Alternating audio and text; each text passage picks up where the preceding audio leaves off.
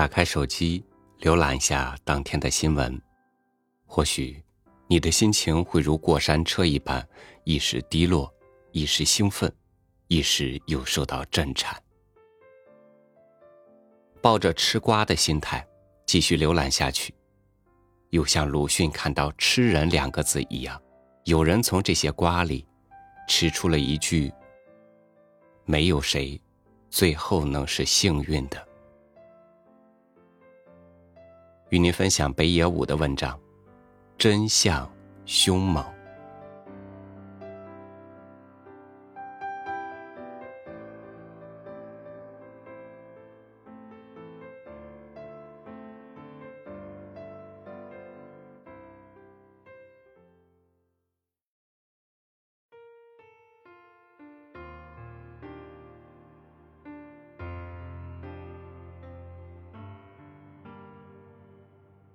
和从前相比，社会好像自由多了；与之相反，确实在不知不觉中变成了某些人的领地。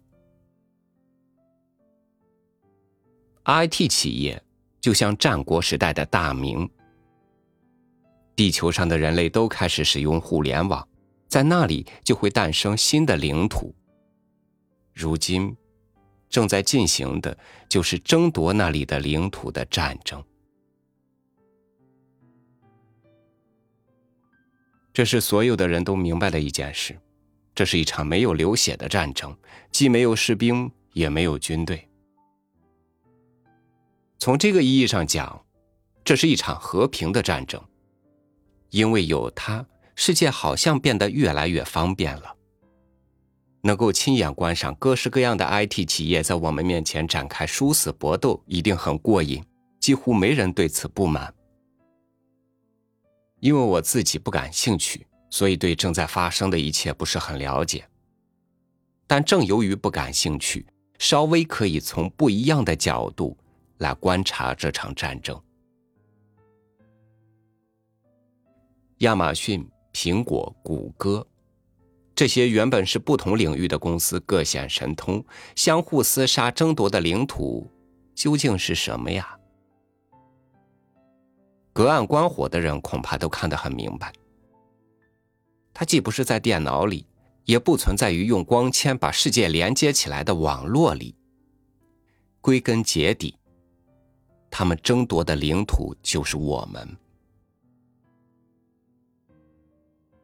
我不知道互联网是否只是一个假想的空间，但无论如何都必须通过人的使用才能实现。不管世界如何进化，最终干的事情都一样。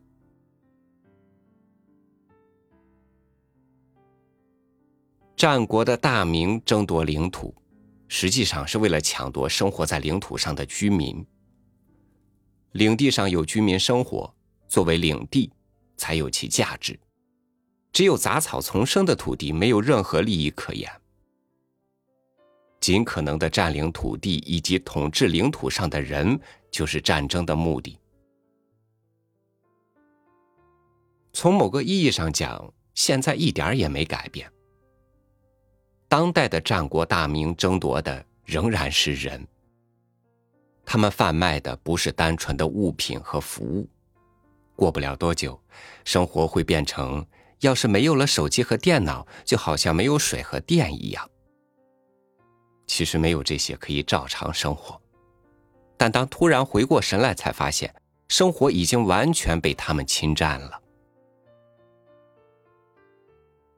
如果觉得我说的太夸张，下次坐电车的时候，朝周围看一下就知道了，多少人都目不转睛的盯着手机呀。人类这个词在拉丁语中的原意是指制造工具的人，换到现在可以叫做使用手机的人。虽然不知道用拉丁语怎么说，不知道是在用手机发邮件呢、玩游戏呢，还是看电影，但无论做什么，我们都需要向当代战国大名纳税。假如有一天官员说从今日起呼吸空气需要纳税，大家肯定怒不可遏，发生暴动也不奇怪。那如果说和人聊天需要纳税，又会怎样呢？还会出现同样的状况吗？我不觉得，因为现在基本上就是如此。可是也没有人有半句怨言呢。一个人一天要和多少人说多少话，无法估算。但粗略的做一个平均推算的话，差不多一半都是通过社交媒体或者是邮件说出来的吧。只要是借由这些媒介，就必须是需要付费的，有直接的，也有间接的。因为是免费的，就可以放心的用的想法是不可取的。人们耗费在社交媒体上的庞大的时间，都可以通过各种方式换算成金钱。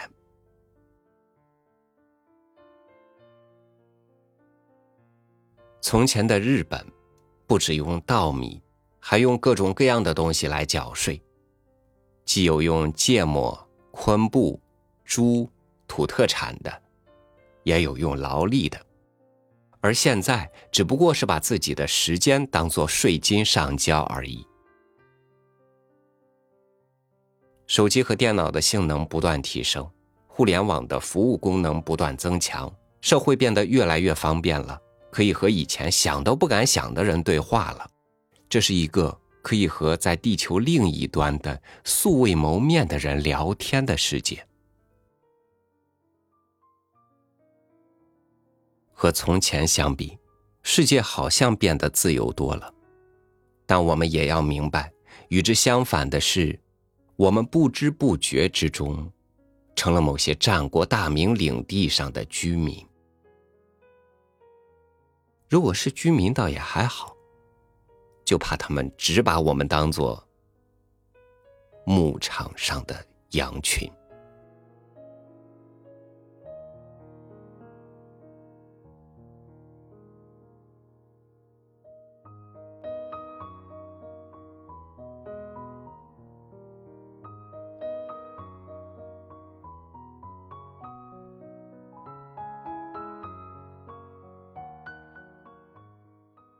分享此类文章，绝不是想要给一心想钱的人泼冷水，更不是危言耸听，只是觉得，当我们停止反思，只顾享受当下、意淫未来的时候，危机必然先于未来而来。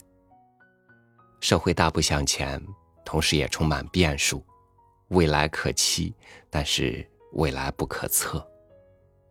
但愿人心都能够。存有一丝敬畏，让真相稍微温顺一些，让人间更值得。感谢您收听我的分享，欢迎您关注微信公众号“三六五读书”，收听更多精选美文。我是超宇，祝您晚安，明天见。